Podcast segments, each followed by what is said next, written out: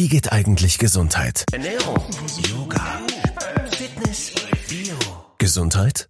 Krankenkassenzentrale. Dein Portal für Ernährung, Vorsorge, Versicherung, Lifestyle und vieles mehr. Mit unserem Podcast bleibst du immer up to date. Hallo und herzlich willkommen zu einer neuen Folge des Krankenkassenzentrale Podcast. Wie geht eigentlich Gesundheit? Ich bin Kirsten und ich bin wieder neugierig. Heute frage ich mich, ist ein konstruktiver Umgang mit der Schockdiagnose MS überhaupt möglich? Bist du vielleicht selbst von MS oder sogar einer anderen unheilbaren Erkrankung betroffen? Musstest du dein Leben vielleicht aufgrund eines Schicksalsschlags komplett umstellen? Bestimmt die Krankheit über dein Leben und du willst wissen, wie du wieder die Hauptrolle in deinem Leben übernehmen kannst? In der heutigen Folge des Krankenkassenzentrale KKZ Podcast versuchen wir zu klären, wie dir ein positiver Umgang mit dir und deiner Lebenssituation gelingen kann. Wie das geht, erklärt uns mein heutiger Gast Samira Musa von dem Blog Chronisch Fabelhaft. Hallo und herzlich willkommen, Samira. Ich freue mich sehr, dass du dir für uns Zeit genommen hast heute. Samira, du bist selbst Bloggerin, Podcast-Host, Autorin, eigentlich Reisende, im Moment gerade nicht.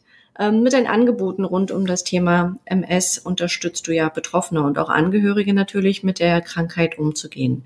Ich freue mich, dass wir heute gemeinsam der Frage auf den Grund gehen, ist ein konstruktiver Umgang mit der Schockdiagnose MS möglich? Ja, vielen Dank für die, vielen Dank für die Einladung. Ja, natürlich.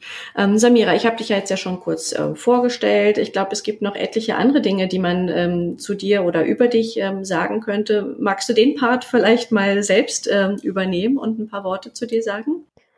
Gerne. Also, ähm, du hast es ja schon kurz gesagt. Äh, ich bin Samira, ich komme aus Berlin, ich bin 29 Jahre alt und seit zwei Jahren betreibe ich meinen Blog Chronisch Fabelhaft. Der Slogan ist frei aktiv und glücklich mit MS und dafür ähm, stehe ich auch so ein bisschen und das ist auch meine Mission geworden. Ich habe vor fünfeinhalb Jahren die Diagnose Multiple Sklerose bekommen die so ganz überraschend in mein Leben platzte. Ich war damals Künstleragentin und am Anfang meiner Karriere. Und ja, dann kam halt plötzlich diese Schockdiagnose und ich dachte wirklich, jetzt, jetzt ist mein Leben vorbei. Also auch wenn die Ärzte zu mir meinten, ja, ja, und man kann damit irgendwie gut leben und man kann auch einen leichten Verlauf haben, hatte ich irgendwie nie daran geglaubt, dass das mein Verlauf sein wird. Ich dachte immer, wenn ich das schon habe, dann wird's richtig, richtig schlimm. Und habe dann natürlich erstmal gegoogelt und alles, was ich dort gelesen habe, war noch schlimmer und so stürzte mich das halt irgendwie in so ein tiefes Loch. Also es war wie so eine Abwärtsspirale, gar nicht so sehr körperlich, denn ich habe äh, einen leichten Verlauf tatsächlich glücklicherweise bekommen. Äh, bisher, man weiß ja nie, aber bisher ist er sehr leicht und ähm, ich lebte allerdings so zwei, drei Jahre unter dieser massiven Angst, heute ist der letzte Tag, an dem du laufen kannst. Und wenn man dieses Szenario dann echt so zwei Jahre lang immer und immer wieder im Kopf durchspielt, dann macht eines natürlich, also dann macht plötzlich irgendwie so gar nichts mehr Sinn, weil, weil man denkt, wofür mache ich das, wenn ich eh bald nicht mehr laufen kann, so, oder wenn ich, wenn ich eh bald ein Pflegefall werde.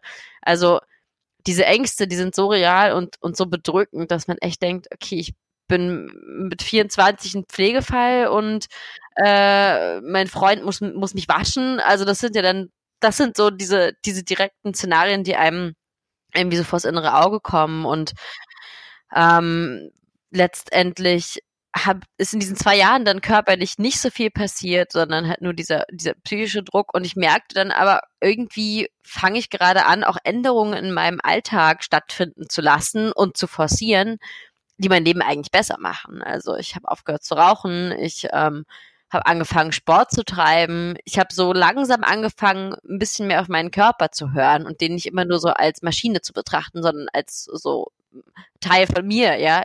Ich bin ja nicht mein, mein, mein Geist und mein Körper. Wir leben ja nicht getrennt voneinander. Wir sind ja eins. Das hat lange gedauert, bis ich das begriffen habe, um ehrlich zu sein. Und ähm, diese positiven Veränderungen führten dazu, dass es mir eigentlich sogar besser ging. Und dann dachte ich mir, das ist ja das ist ja eigentlich total abgefahren. Und ich hatte dann diesen Wunsch, diesen Weg und diese quasi Verbesserung in meinem Leben, die ich durch die Diagnose auch empfunden habe, mit anderen Menschen zu teilen. Und auf diesen, diesem Gedanken folgend habe ich dann meinen Blog chronisch fabelhaft gegründet vor so zwei Jahren und seitdem ist echt viel passiert. Also ich habe krieg ganz, ganz viel Feedback und dieser Blog wächst und gedeiht und es hat so eine richtige schöne Community sich irgendwie jetzt gebildet und mittlerweile mache ich das auch hauptberuflich. Also ich habe meinen meine Festanstellung an den Nagel gehängt und lebe jetzt quasi als Bloggerin und Autorin und halte Vorträge zu dem Thema und ähm, ja, das ist jetzt so ein bisschen meine Mission geworden irgendwie. Wer hätte das gedacht? Ja, wer hätte das gedacht? Ähm, das klingt auf jeden Fall sehr spannend und ähm, sehr aufregend. Ich würde trotzdem ähm, noch mal ein bisschen mit dir in die Zeit äh, zurückgehen wollen. 2013 war das Jahr, als du die Diagnose ähm, bekommen hast. Also wie muss man sich das jetzt konkret vorstellen? Also dass so eine Diagnose, dass das ein Schock ist natürlich, der so wie aus heiterem Himmel ja auf dich äh, eingestürzt ist, kann man sagen. So hast du es ja im Grunde auch geschildert. Das ist jetzt das eine. Aber das andere ist natürlich immer, das fragen sich vielleicht auch ähm, Leute, wie, wie bist du denn zu dir, zu, ja, also zu der Diagnose gekommen? Natürlich bist du zum Arzt gegangen, klar, aber was ist dem denn äh, vorher gegangen? Hattest du oder welche Art Beschwerden hattest du denn? Also ich hatte Beschwerden, wo man jetzt vielleicht gar nicht erstmal an eine Nervenerkrankung denken würde. Das ist ja MS, ne? Eine Nervenerkrankung. Ähm, ich hatte Augenschmerzen. Also ich hatte quasi hinter den Augen wie so ein Druck und wie so Blitze immer, wenn ich meine Augäpfel bewegt habe, äh, zusammen mit ganz, also extrem starken Kopfschmerzen im, im vorderen Kopfbereich. Und ich war damals in der Berufsschule und es fiel mir dann auf, dass diese Schmerzen so stark wurden, dass ich irgendwann nicht mehr erkennen konnte, was dort meine Lehrer an die Tafel geschrieben haben. Und in diesem Moment habe ich dann schon gemerkt, so, okay, äh, es ist irgendwie, es ist anders als sonst und dachte, okay, vielleicht, vielleicht habe ich jetzt neuerdings Migräne oder vielleicht brauche ich jetzt eine Brille und bin zum Augenarzt gegangen und dort schickte man mich nach einigen Tests dann zum Neurologen und der Neurologe sah besorgt aus und schickte mich ins Krankenhaus und da merkte ich dann schon so, okay, ähm, es ist wahrscheinlich doch irgendwas anderes als Migräne, weil wegen Migräne muss man nicht ins Krankenhaus. Also eigentlich nicht, zumindest erstmal.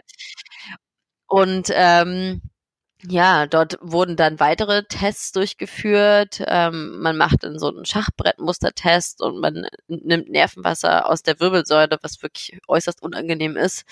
Und Ja, ja, es gibt, es gibt schönere Dinge auf der Welt, aber äh, dort wurden dann quasi solche Entzündungsmarker gefunden, die ähm, ja ein Hinweis auf eine Autoimmunerkrankung sind.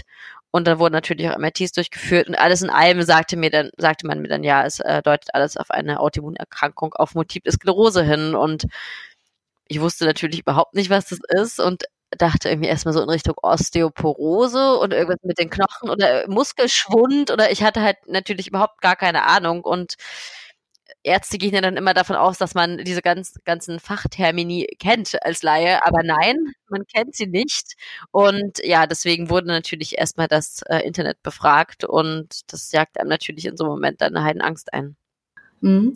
Ähm, du hast natürlich jetzt ein bisschen ähm, ja so geschildert von von diesem ähm, Prozess quasi, bis du die Diagnose ähm, bekommen hast. Du hast vorhin schon gesagt, dass du in so einem dunklen Loch oder schwarzen Loch, wie du es genannt hast, auch ähm, gelandet bist. Und du hast so ein bisschen andersweise auch geschildert letztlich, wie, ähm, wie das danach so gewesen ist. Aber wie bist du denn wirklich konkret da wieder rausgekommen? Weil du hast jetzt nochmal gesagt, Dr. Google hat nicht wirklich geholfen, weil alles, was du da an Informationen gefunden hast, war auch erstmal ziemlich äh, schockierend oder eher negativ. Ne? Also wie hast du es denn tatsächlich geschafft, ähm, da so jetzt wieder rauszukommen? Also als allererstes, es dauert auf jeden Fall. Es dauert eine ganze, ganze Weile einfach. Ich habe selber, wie gesagt, zwei, drei Jahre dafür gebraucht und ich glaube, niemand ist zwei Wochen oder auch zwei Monate nach der Diagnose schon so, hurra, lass es uns anpacken und äh, das Leben konstruktiv mit MS gestalten.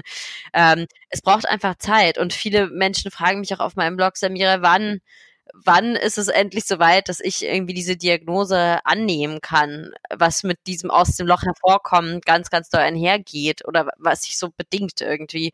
Ähm, und ich sage den Leuten auch, es wird dann passieren, wenn du dafür bereit bist, diese Diagnose wirklich anzunehmen. Das klingt jetzt so ein bisschen esoterisch, aber ich glaube, dass unser, unser Verständnis uns nur die Happen serviert, die wir verdauen können.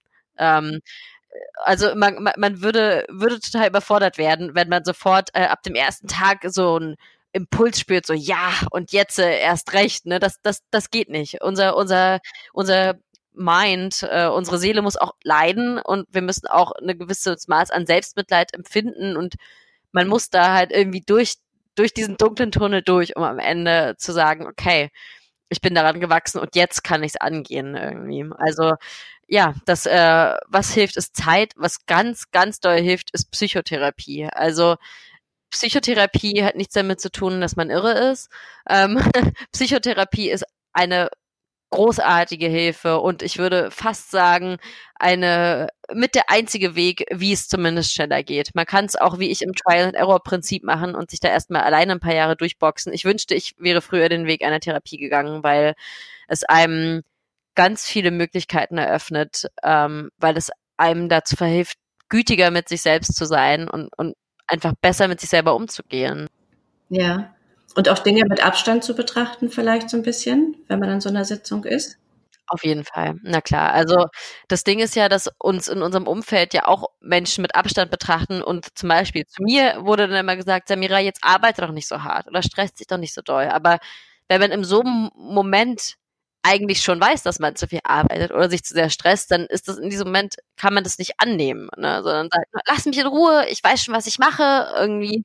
Und, und dann wird man sehr aggressiv, was wiederum Stress auslöst, was wiederum ein Trigger für neue Schübe sein kann. Also es ist, es ist, ähm, ja, es ist so eine Abwärtsspirale, in die man dann so reingeraten kann. Also ich würde wirklich sagen, Zeit vergehen lassen, Psychotherapie, ähm, Austausch mit anderen Betroffenen und zwar anderen Betroffenen, jetzt nicht unbedingt in so einer Jammergruppe, nenne ich die immer ganz gerne, wo alle rum sind sagen, ach ja, bei mir oh, und bei mir auch. Ähm, man kann sich ja auch eine Gruppe gezielt nach dem aussuchen, was man aus ihr ziehen möchte. Und es gibt ganz, ganz viele junge Menschen mit MS, die eine frühe Diagnose bekommen haben, die wahrscheinlich einen leichten Verlauf haben werden. Man kann es nie sagen, aber im Moment haben sie noch ein komplett normales Leben mit MS. Und es bestärkt einen natürlich einfach mehr, sich mit diesen Menschen hinzusetzen, als zu sagen, okay, man, man setzt sich nur mit Menschen zusammen, die vielleicht so oder so öfters an depressiven Verstimmungen gelitten haben und die einen natürlich dann auch ein bisschen runterziehen. Also ich sage nicht, dass es keine Berechtigung hat, aber man kann bei allen Nachrichten oder bei allen Dingen, die man auf sich einströmen lässt aus der Außenwelt, ja auch wählen, will ich diese Dinge haben in meinem Leben oder nicht. Und das hat auch nichts mit Verdrängung zu tun, sondern das ist reiner Selbstschutz und das ist Verantwortung übernehmen für seinen eigenen, für seine eigene, ja, für seinen eigenen Geisteszustand, für sein eigenes Wohlergehen. Ja. Ähm, ich muss jetzt nochmal nachfragen an der Stelle. Ähm, ich bin jetzt ein bisschen unsicher, ob ich das richtig verstanden habe. Ähm, hast du jetzt das Gefühl, dass mit Menschen, die vorher eigentlich auch schon eher eine positive Einstellung zum Leben hatten, dass, ähm, dass so ein Austausch mit denjenigen auch trotz so einer Diagnose dann einfacher ist, als mit welchen, die vorher schon tendenziell eher so äh, vom Charakter her Trübsal geblasen haben. Ist es das, was du meintest, oder? Genau, also man kann ja wählen, mit wem man sich umgibt. Also wenn ich zum Beispiel Freunde im Freundeskreis habe, die sich mehr mit zum Beispiel Meditation oder mit, ähm, mit, sage ich mal, Arbeit an sich selbst beschäftigen. Ich würde mich eher mit diesen Menschen umgeben tatsächlich und mal hören, was die zu erzählen haben. Ja, was machen denn diese Menschen, die irgendwie gesagt haben, sie leben jetzt einen Lebenstraum äh, oder oder sie packen ein Trauma aus der Kindheit an und verwandeln das in eine Stärke. Also diesen Menschen in so einem Moment zu umgeben, wird dir mehr helfen, als dich äh, weiß ich nicht, zu Tante Friede ans Bett zu setzen, die 80 ist und ähm, die, äh, die bettlägerig ist. Also setzt dich zu Tante Friede, aber hört Tante Friede lieber zu, wenn sie erzählt, was sie alles noch hätte machen wollen und nicht gemacht hat. Und fragt sie lieber, was soll ich eigentlich, also was, was würdest du mir raten? Und ich glaube, in so einem Moment raten ältere Menschen ganz oft dazu, mach dir nicht so viele Sorgen und leb dein Leben. Ja, genau. Das ist, äh, das ist auf jeden Fall etwas, äh, was ich auch befürworte, ähm, ne, weil man, ähm, also ich sag mal, es gibt ja diese Generation auch, du hast jetzt von Älteren gesprochen, vielleicht ist es auch unsere Eltern- oder Großelterngeneration zum Teil, die äh, immer gedacht haben, ja, man, man arbeitet ähm, und arbeitet. Und dann nachher, wenn ich in Rente bin, dann mache ich mir das Leben schön. Aber man weiß ja auch gar nicht, ob man äh, diesen Punkt jemals äh, erreichen wird. Ne? Wer weiß das schon äh, genau als, als junger Mensch, genau. Ähm, Aber diese, diese Differenzierung ähm, zwischen es ist immer so lustig, weil Menschen fragen mich ganz oft, ja, ich ähm, kannst du jetzt, machst du jetzt, kriegst du keine Kinder, weil du nicht weißt, ob du dich immer um die kümmern kannst. Ähm, wo ich so denke, na, hat denn ein Mensch ohne MS die Garantie, dass er sich sein ganzes Leben lang um seine Kinder kümmern kann? Nein, letztendlich haben wir, hat niemand, ob mit oder ohne MS, die Garantie, dass, dass er immer im vollen Besitz seiner Gesundheit sein wird.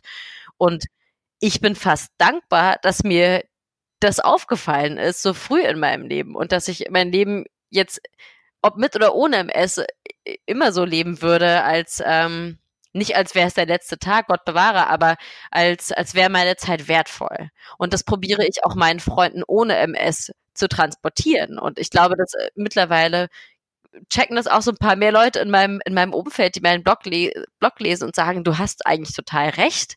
Es ist ja, es ist ja irre, dass man eigentlich sein Leben so leben kann, als wäre die Zeit wertvoll und als bekämen wir sie nicht zurück. Ja, genau. Ja, ähm, ich, ich glaube, da passt meine nächste Frage auch ganz gut. Also du hast jetzt schon mehrfach geschildert, wie sich dein Leben ja im Grunde komplett gedreht hat oder um 180 Grad gedreht hast. Du, wir haben jetzt schon drüber gesprochen, was du alles machst. Also du bist Bloggerin, lebst ja auch davon, jetzt hast du erzählt, und bist Autorin, arbeitest zum Teil ortsunabhängig und das trotz oder vielleicht eben auch gerade durch deine Erkrankung. Wenn du das jetzt mal so äh, betrachtest, so ansatzweise hast du es vielleicht ja auch schon gesagt, würdest du sagen, dein Leben hätte sich auch ohne deine Erkrankung so entwickelt oder überhaupt so entwickeln können? Oder war das jetzt wirklich auch sowas wie der, wie so ein Aha-Moment oder wie so ein Schalter in deinem Leben, der eben gesagt, der dir gesagt hat, also du musst jetzt was anders machen? Das hast du ganz, ganz richtig schon formuliert. Also ich hätte es, äh, hätte es anders nicht besser ausdrücken können. Ich hätte es selbst nicht besser ausdrücken können. Ähm, ja, auf jeden Fall. Also ich bin dank dieser Diagnose auch aufgewacht und das klingt dann immer so komisch, wenn man sagt, ich bin irgendwie auch dankbar dafür. Ich würde alles dafür geben, kein MS zu haben. Aber letztendlich war mir diese Wahl nie gegeben und ich hab's und deswegen kann ich auch irgendwie sagen, ich fokussiere mich auf die positiven Dinge, die die MS in mein Leben gebracht hat und das waren so wunderbare, ganz, ganz tolle Sachen, die ich dadurch über mich erfahren habe und die ich irgendwie auch gelernt habe zu geben, ähm, dass ich denke, ich bin auf jeden Fall ein besserer Mensch geworden durch die Diagnose. Also besser zu mir selbst, auf jeden Fall. Und ich denke, wenn man gut zu sich selbst ist, ist man automatisch auch, auch gut zu anderen irgendwie.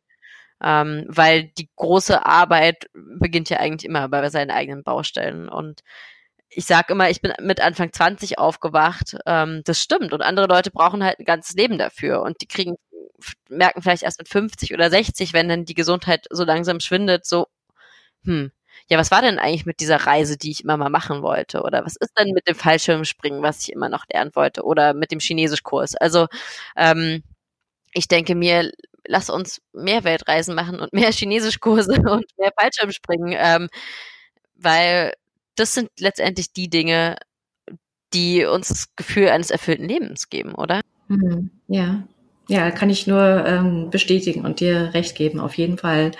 Ähm, Nochmal ganz kurz auch wieder zu deinem äh, Blog. Wir haben es jetzt schon mehrmals ähm, erwähnt, deinen Blog. Ähm, du schreibst da unter anderem welche Denkanstöße man so braucht, um mit dieser Erkrankung ähm, gut umgehen zu können. Und du hast ja auch schon geschildert, dass du da auch entsprechend Feedback bekommst von vielen äh, Leuten. Glaubst du, ähm, ich stelle die Frage jetzt vielleicht auch mal ein bisschen anders, als ich es ursprünglich wollte, glaubst du, dass ein positives Mindset tatsächlich das Wichtigste ähm, ist, um diesen Weg so zu gehen und um diese Änderungen ähm, überhaupt möglich machen zu können, diesen Umgang mit der Krankheit? Und ähm, was war für dich so der wichtigste ähm, Impuls letztlich? Zumal du ja am Anfang auch geschildert hast, es war auch ein Prozess, ne, der so zwei, drei Jahre gedauert hat, bis du überhaupt in diese Lage kamst, anders mit der Krankheit umzugehen und das eben auch anzunehmen. Ja. Nun, ich denke, das Wichtigste ist vielleicht jetzt nicht unbedingt ein positives Mindset, weil ein positives Mindset, das klingt immer so, als ob man irgendwie die ganze Zeit äh, im Einhornland herumrennt. Ähm, ich denke, ein gewisser Realismus kann nicht schaden. Also es ist immer noch eine unheilbare Krankheit und äh, das darf man bei, bei aller Selbstverwirklichung irgendwie nicht vergessen. Ähm, ich denke, das Wichtigste beim Umgang mit dem S ist nicht Positivität, sondern das Wichtigste ist, sich mit sich selbst auseinanderzusetzen. Das ist das Wichtigste. Und das wird am Anfang auch nicht nur positiv sein weil niemand äh, kann sich nur mit, mit liebevollen Augen betrachten, gerade wenn man sich noch nie mit sich selber eigentlich beschäftigt hat. Also ist das Wichtigste zu sagen, ich tue alles dafür, mich kennenzulernen und vielleicht auch so ein bisschen an diesen Punkten zu arbeiten, an denen ich für mich selber Stress ähm, kreiere weil ganz viele Menschen mit Autoimmunerkrankungen, eigentlich alle Menschen mit Autoimmunerkrankungen, da habe ich mich mit mehreren Ärzten und Ärztinnen drüber unterhalten, äh, neigen zu extremer Ungeduld, zu extremem Perfektionismus ähm, und kämpfen quasi die ganze Zeit so gegen sich selber. Und wenn man jetzt sagt, okay, man kämpft die ganze Zeit gegen sich und entwickelt dann eine Autoimmunerkrankung, ähm, dann finde ich, gibt es dort gewisse Parallelen und ich bin damit nicht allein. Also ähm, das wird einem auch die MS, das wird nicht machen, dass die MS weggeht, verstehe mich nicht falsch, aber es wird machen, dass man gewisse Dinge in seinem Leben ändern kann, in denen man selber seine Krankheit eventuell auch verschlechtert. Also ich merke ganz doll, ich kriege sofort Schubsymptomatik, wenn ich Stress habe. Also aber sofort. Und es gibt ganz viele andere MSler, die das auch bezeugen können, dass Stresssymptomatik ein ganz, ganz großer Trigger ist für MS-Symptome. Und in diesen Momenten zu sagen, ich, ich traue mich, zu gucken, was dahinter steckt. Das ist das Wichtigste. Mhm. Also hinter die Krankheit letztlich äh, zu gucken. Das klingt fast ein bisschen so danach, wie ähm, das ist so zu deiner Aufgabe geworden, ähm, in gewisser Weise, ja, also dich zu entdecken letztlich und ähm, wie gesagt, das, was hinter der Krankheit steht das kann ich nur, kann ich wirklich nur empfehlen. Und ich weiß, viele Menschen haben Familie und haben Job und ich habe auch einen Job. Äh, trotzdem ist das die, äh, das ist die wichtigste Arbeit, die wir machen können. Und die beginnt, die beginnt bei uns selbst. Und die kann uns dabei helfen, den Verlauf positiv zu beeinflussen. Und das, das denke ich mir nicht aus, sondern das ist in ganz, ganz vielen Studien äh, belegt, dass zum Beispiel Stressreduktion tatsächlich einen positiven Einfluss auf den Verlauf einer MS-Erkrankung haben kann. Ja, also das ist auf jeden Fall dann schon mal ein guter Ansatz äh, zu wissen, dass man bei sich guckt, wie und wo man äh, Stress hat und wo man ihn dann letztlich auch ähm, vermeiden kann. Und das sind ja ähm, im Prinzip dann Chancen, auch neue Wege zu gehen und mit der Krankheit äh, umzugehen. Ähm, jetzt ist es aber trotzdem oft so, dass ähm, vielleicht auch eben nicht nur bei MS, du hast ja auch gesagt, bei anderen Immunerkrankungen gibt es viele Parallelen, dass es natürlich auch immer Grenzen so einer äh, chronischen Krankheit gibt. Und die thematisierst du auch und willst eben versuchst die auch auf deinem ähm, Blog gemeinsam mit anderen so ähm, aufzudecken. Ähm, hast, bist du denn da schon auf Dinge gestoßen, wo du eben auch sagst oder feststellst, dass ja, dass es dort Herausforderungen oder Aspekte von so einer Erkrankung gibt, die sich eben nicht durch so ein positives Mindset bewältigen lassen. Also du hast jetzt gesagt, Stress ist ein Auslöser, aber man muss ja irgendwie, wenn Stress einerseits ein Auslöser ist, muss man andererseits eben gucken, wo vermeidet man das? Gibt es da entsprechend ähm, Dinge, wo man wirklich dann auch an, an die Grenzen stößt und wo man, wo die Krankheit dann vielleicht stärker ist als, äh, als das, was man tun kann, vielleicht so nochmal gesagt. Äh, naja, sie ist eigentlich immer dann stärker, wenn man es am wenigsten braucht und am wenigsten erwartet. Ähm, also in Situationen, wo man besonders leistungsfähig sein möchte oder sich besonders anstrengen oder ins Zeug legen will genau da kommt bei mir zumindest äh, der Dämpfer durch die MS ähm, und dann merke ich das auch ganz deutlich und es geht sehr vielen Menschen so.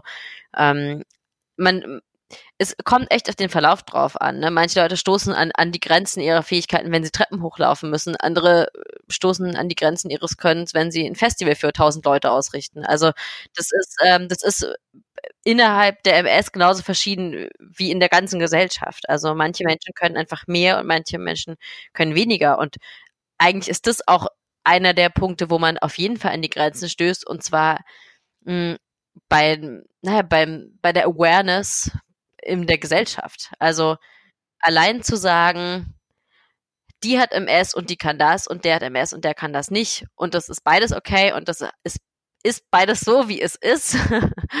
ähm, das sind, das zeigt einem immer wieder die Grenzen auf, ne? Ähm, zu sagen, Menschen mit chronischer Erkrankung sollten einfach nicht stigmatisiert werden und trotzdem werden sie öfters und sehr oft stigmatisiert und trotzdem ähm, fehlt noch so viel Arbeit an einem, an einem Verständnis äh, dafür, dass wir Menschen mit chronischen Erkrankungen einfach nicht am Rand der Gesellschaft irgendwo passieren, sondern dass wir Teil der Gesellschaft sind und das Leben wird immer hektischer und, und unsere Umwelt wird immer toxischer und es gibt immer Menschen, mehr Menschen mit chronischen Erkrankungen und auch mit Autoimmunerkrankungen. Und wenn wir nicht anfangen, diese Menschen als Teil der Gesellschaft zu begreifen und auch zu integrieren, dann wird sich die Gesellschaft damit langfristig keinen Gefallen tun. dann, dann fallen irgendwie ganz schön viele, ganz schön tolle Menschen einfach weg. Und das, das sehe ich nicht ein. Und das sind für mich bei meiner Arbeit ähm, als ja als als Autorin und Bloggerin, aber auch für mich als Person, Samira als Privatperson, an diese Grenzen stoße ich total oft, ähm, dass Menschen mich fragen, ja, kannst du das denn überhaupt machen, wenn du MS hast? Wo ich mir so denke, frag doch lieber, wie ist deine MS, anstatt mir in den Mund zu legen, was ich kann oder was ich nicht kann. Aber das ist auch einfach, das braucht auch Zeit und das braucht auch viel Bildung und es braucht auch viel Wille, überhaupt äh, Menschen äh, wie mir oder anderen Betroffenen zuzuhören. Und es braucht einfach Arbeit. Und ich denke, jeder kleine Schritt in die Richtung mehr MS-Awareness, ähm, mehr Offenheit im Umgang mit der Krankheit ist eigentlich ein, ja, ein ganz großer Schritt für alle, alle chronisch erkrankten Menschen. Hm, hm. Du hast das jetzt gerade schon so ähm, gesagt, das passt gut eigentlich zu meiner nächsten Frage, ähm, dass Menschen äh, quasi so ein bisschen um die Ecke herumfragen, anstatt dich direkt zu fragen, wie geht's mit deiner Erkrankung. Ähm, du bist jetzt den Jakobsweg auch gegangen. Also erstmal tolle Leistung. Also das ist ja auch etwas, was, ähm, was sich viele vornehmen und vielleicht auch nicht durchziehen. Ähm, also ich habe eigentlich zwei Fragen dazu. Zum einen, weil du das schon so ein bisschen angedeutet hast, dass dir sowas begegnet. Gab es Leute, die gesagt haben, das geht doch nicht mit deiner Erkrankung, also die das dann direkt wieder so äh, damit verbunden haben? Und das zweite natürlich, was war deine konkrete Motivation? Mhm. Also ich fange mal mit deiner äh, zweiten Frage an. Was war die Motivation? Ähm, ich wollte so viele Schritte machen wie möglich. Das war meine Motivation. Ähm, ich fand das ein schönes Zeichen gegen eine Erkrankung, die dazu führen kann, dass man seine Gehfähigkeit verliert, zu sagen, und jetzt laufe ich einfach erstmal. Und jetzt laufe ich so viel und so weit ich kann. Und dieser Gedanke des Jakobswegs kam tatsächlich in einem Traum zu mir. Also ich träumte davon, den Jakobsweg zu gehen. Dann dachte ich mir, na, das ist doch, das ist doch mal was, dann mache ich das mal so ungefähr.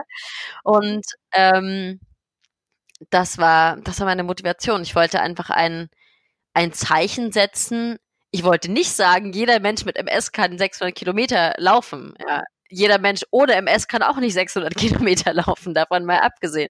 Ich wollte einfach nur zeigen, dass es möglich ist, für sich selbst Ziele zu definieren und für diese Ziele zu kämpfen. Genau, also das war, das war, äh, war diese, diese Motivation zu sagen, es ist immer wert, sich Ziele zu setzen, es ist immer wert, für diese Ziele zu kämpfen und es ist umso wichtiger zu lernen, wann muss ich meine Ziele auch anpassen? Wann kann ich vielleicht meine Ziele nicht erreichen? Und warum ist es nicht der Ende der Welt, wenn, wenn ich nicht jedes Ziel in meinem Leben mehr erreichen kann, aufgrund einer Erkrankung oder aufgrund anderer Umstände? Also, wenn wir lernen, wann es sich lohnt zu kämpfen und wann es sich lohnt zu sagen, das schaffe ich nicht. Wenn wir das lernen, diesen Unterschied zu machen, dann haben wir eigentlich eines der ganz großen Rätsel des Lebens gelöst, ja. Also wofür lohnt es sich zu kämpfen und wo lohnt es sich aufzugeben? Ähm, und haben Leute mir gesagt, schaffst du nicht? Weniger als ich es erwartet hätte. Also eigentlich äh, gab es nur sehr viel Support und ja, wäre es denn so schlimm gewesen, hätte ich es nicht geschafft, frage ich mich. Also letztendlich bin ich ja auch nicht irgendwo durch, durch die Prärie gewandert, ähm, wo ich dann verdurstet wäre, hätte ich es nicht zur nächsten Wasserstelle geschafft. Also hätte ich es nicht geschafft, wäre ich äh, in den Bus gestiegen, zum Flughafen gefahren, nach Hause geflogen und äh, wäre trotzdem noch Samira gewesen. Also da wäre die Welt jetzt auch nicht von untergegangen. Insofern haben, glaube ich, die, also die, die größte Sorge der Menschen war, glaube ich, dass ich zu hart kämpfe. Ne? Und dass ich quasi mich übernehme. Genau, genau. Ähm, und da musste ich einfach sagen, ja, Trial and Error. Ich probiere es einfach mal aus und äh, habe auf diesem Weg tatsächlich auch sehr, sehr viel Güte mit mir selber erlernt und sehr viel Nachsicht mit mir selber erlernt und bin unglaublich dankbar dafür, dass ich diese diese Möglichkeit äh, bekommen habe oder auch mir selber diese Möglichkeit eingeräumt habe, diesen Weg zu gehen. Ja, auf jeden Fall. Also ich finde es eine unglaubliche Leistung. Ähm, ich weiß nicht, ob ich das äh, schaffen könnte. Bisher gehörte das nicht zu meinen äh, Lebenszielen, aber wer weiß, ob sich das nicht noch äh, ändert. Ich finde es jedenfalls sehr bewundernswert. Ähm, und egal, wie du, wie du gesagt hast, egal jetzt ob mit oder ohne Erkrankung, diesen Weg zu gehen oder so ein Ziel zu haben, was einfach sehr groß scheint und dann am Ende erfolgreich ähm, zu sein. Also das ist, ist natürlich toll. auch ohne Erkrankung letztlich. Ne? Das ist das, was du ja auch jetzt mehrfach schon ähm, gesagt hast. Ähm, eine Frage hätte ich noch mal. Wir haben jetzt gesprochen über ja MS natürlich, weil du jetzt selbst ähm, MS-Betroffene bist. Ähm, immer wieder haben wir auch gesprochen von chronischen Erkrankungen allgemein oder eben auch Autoimmunerkrankungen. Es gibt ja noch andere. Ähm, glaubst du, dass man all das, was dich jetzt so antreibt, ähm, was du auch auf deinem Blog ähm, oder in deinem ähm, Buch und so weiter auch ähm, so wiedergibst, dass das sich hauptsächlich auf MS bezieht ähm, oder ist das schon noch spezieller oder kann man das durchaus übertragen auch auf andere Erkrankungen, chronische Erkrankungen oder eben Autoimmunerkrankungen im Allgemeinen? Ich denke, man kann es schon auf andere Erkrankungen auch übertragen. Also es ist äh, definitiv in MS-Block und es richtet sich ähm, gezielt an Menschen mit MS.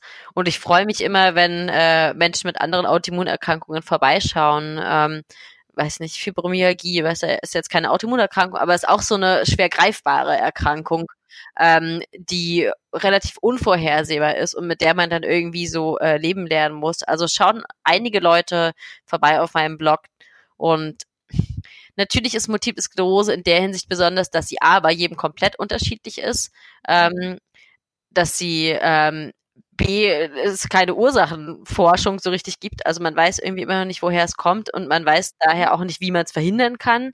Und ähm, einfach auch dadurch, dass so viele Menschen betroffen sind davon. Ne? Also 200.000 Menschen in Deutschland, das ist ja echt eine ganze, ganze Menge. Und denke, gerade diese Unberechenbarkeit der Krankheit macht sie schon ähm, zu einem besonderen Fall auf jeden Fall. Aber also ich denke sogar, dass dieser Blog, wie gesagt, für Menschen ganz ohne Erkrankung gewisse, ähm, gewisse, ja, gewisse Ansätze bereithalten könnte. Also mehr auf sich zu achten, mehr auf sich zu hören, sich selbst mehr wertzuschätzen, äh, sich selbst mit liebevolleren Augen zu betrachten. Ich glaube, das könnten wir alle tun und es würde, würde äh, unser aller Leben verbessern.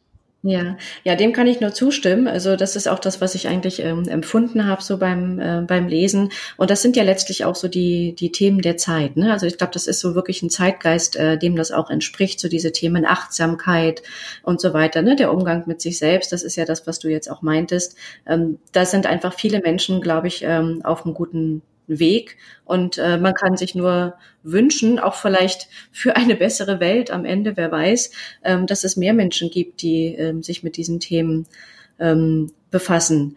Ähm, ja, ähm, du hast uns jetzt einen ähm, umfangreichen Einblick ähm, in dein persönliches Leben und natürlich in die Thematik, in das Leben mit der mit der Erkrankung äh, gegeben. Also ich danke dir auf jeden Fall schon mal äh, für deine Offenheit, was das anbelangt.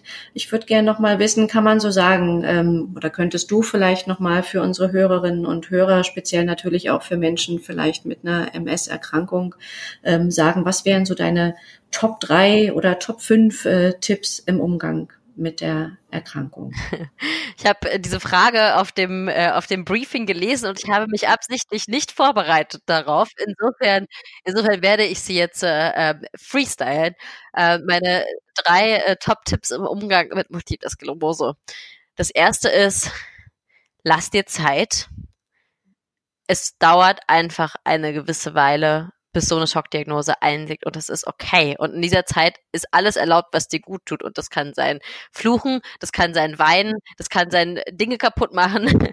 Lass dir Zeit. Und in dieser Zeit äh, sei nachsichtig mit dir. Ähm, als zweiten Tipp würde ich sagen, mach eine Psychotherapie. es klingt so abgedroschen und man denkt schon so, äh, äh, warum macht Samira jetzt so aktiv Werbung für Psychotherapie? Ähm, ich mache es aus dem einfachen Grund, dass ich wirklich felsenfest und 150 Prozent von der Wichtigkeit dieses Tipps überzeugt bin. Mach es. Du hast nichts zu verlieren. Guck es dir wenigstens an. Man kann immer noch aufhören, aber einmal dieses Gefühl zu haben, da ist jemand, mit dem kann ich reden und der hilft mir, meinen Alltag besser zu gestalten, das ist ein wahnsinnig großes Geschenk und das solltest du dir selbst machen. Und der dritte Tipp ist, mh, mm, sei nett zu dir selbst. sei nett zu dir selbst und hör auf, dich die ganze Zeit zu bestrafen. Ähm, hör auf, die ganze Zeit dich zu verurteilen für Dinge, die du nicht kannst. Ähm, hör auf, dich dafür zu verurteilen, wenn du dich trotzdem stresst, obwohl du weißt, dass du dich nicht stressen sollst. Ähm, versuche ein wenig liebevoller mit dir zu sein und negative Glaubenssätze einfach zu unterbinden. Also man kann sein Gehirn trainieren daraufhin, was es ausspucken soll. Man kann ähm, sein Gehirn daraufhin trainieren, wie so ein Muskel, dass es positive Gedanken ausspuckt. Also äh, wenn ich das Gefühl habe, zum Beispiel, ich bin erschöpft, ich bin erschöpft, ich bin erschöpft und mir das die ganze Zeit so vorbete, werde ich mich erschöpft fühlen, wenn ich mir sage, ich gönne mir Ruhe, ich gönne mir Ruhe, ich gönne mir Ruhe, dann äh, und mir dann auch tatsächlich Ruhe gönne, dann ähm, ist es ein deutlich positiverer Gedanke, es ist deutlich, deutlich konstruktiver, das ist ja auch das Thema dieser Sendung und es wird dich langfristig weiterbringen diese drei Tipps ähm, sind nach fünfeinhalb Jahren MS-Erfahrung meine Top-Tipps. Sie ändern sich auch ab und zu mal wieder zwischendurch, aber äh, Stand jetzt sind das meine drei Tipps. Ja, ja, super. Vielen Dank äh, dafür. Also ich fand, dass es äh, tolle Tipps waren und ich habe auch nicht das Gefühl, dass das jetzt nur Tipps sind für MS-Betroffene, wenn ich ehrlich sein soll. Ich finde, das sind äh, Dinge, die wir vielleicht alle ähm, mitnehmen können für uns, weil viele von uns sind selbstkritisch, ne? Und das ist, was du jetzt äh, als letztes auch so ein bisschen meintest, so dieses Verurteilen. Ähm, wir müssen, glaube ich, alle lernen, ein bisschen äh, liebevoller zu uns sein, netter zu uns sein und äh, uns anzunehmen, ne? Mit all unseren Fehlern auch. Und das ist ja, was auch zu unserem Leben ähm, dazugehört. Letztlich, äh, wir sind nicht perfekt und sollen nicht perfekt sein. Und ähm, insofern äh, finde ich, passt das auch ähm, für alle, die, wie gesagt, äh, von keiner Erkrankung vielleicht äh, betroffen sind, sondern ja, einfach trotzdem zugehört haben ähm, heute, weil sie äh, dich und äh, das Thema spannend finden und spannend fanden. Ich fand es auf jeden Fall ein ganz tolles Interview. Ich bedanke mich ähm, sehr, dass du dir die Zeit genommen hast. Ich bin ähm, so froh und habe das Gefühl, dass deine Positivität hier quasi durchs Mikrofon springt und äh, total ansteckend ist. Ähm, also von daher, es hat mir wirklich unglaublich viel Spaß gemacht und hoffe, dass es äh, unseren Zuhörern ähm, auch so geht. An der Stelle bedanke ich mich ganz, ganz herzlich. Ähm, nochmal ähm, und hoffe natürlich, dass, ähm, weil du das jetzt mehrfach gesagt hast, dass du eher einen leichten Verlauf hast. Ich hoffe, dass es äh, vielleicht für dich so bleibt ähm, und dass andere ähm, die vielleicht ähm, ja von einem schlimmeren Ausmaß, wenn man so will, betroffen sind, dass die aber ganz, ganz viel mitnehmen können, ähm, letztlich für sich und äh, ja, wer äh, Interesse hat, äh, du hast es jetzt mehrfach schon erwähnt, äh, bei uns wird es auch nochmal nachzulesen sein auf der Seite. Äh, der Blog chronisch äh, fabelhaft für Betroffene von ähm, Multipler Sklerose oder auch gerne von anderen chronischen Krankheiten oder, wie ich schon gesagt habe, wer einfach nur ähm, Positivität äh, erleben will, äh, gerne auf dem Blog von Samira. Ähm, mehr Informationen gibt es natürlich dann dazu auch noch auf ähm, unserer Seite in den Show Notes. Da erfahrt ihr dann alles weitere. So, wir sind leider schon wieder am Ende unserer heutigen Folge des Krankenkassenzentrale Podcast angekommen. Ich fand es unglaublich spannend und hoffe, euch ging es auch so. Ich denke, es waren wieder hilfreiche Informationen für euch dabei, die ihr auch für euren Alltag mitnehmen könnt. Wenn es euch gefallen hat, tragt's gern in die Welt hinaus, abonniert uns auf allen gängigen Plattformen oder auf unserer Seite selbst und vor allem schaltet bald wieder ein. Alle Informationen zu unserem heutigen Gast und der Thematik findet ihr auf www.krankenkassenzentrale.de slash podcast. Freut euch auf neue spannende Folgen im KKZ Podcast, unter anderem zu der Frage, ob sich eine Tierkrankenversicherung lohnt, oder ob resistente Keime eine Gefahr für unseren Alltag bedeuten und wir wieder neue Experten zu Gast haben. Ihr seht, dranbleiben lohnt sich. Mein Name ist Kirsten, kommt bald wieder, bleibt schön neugierig und hört euch gesund, wenn es wieder heißt, wie geht eigentlich Gesundheit? Gesundheit? Krankenkassenzentrale. Dein Portal für Ernährung, Vorsorge, Versicherung, Lifestyle und vieles mehr. Mit unserem Podcast bleibst du immer up to date.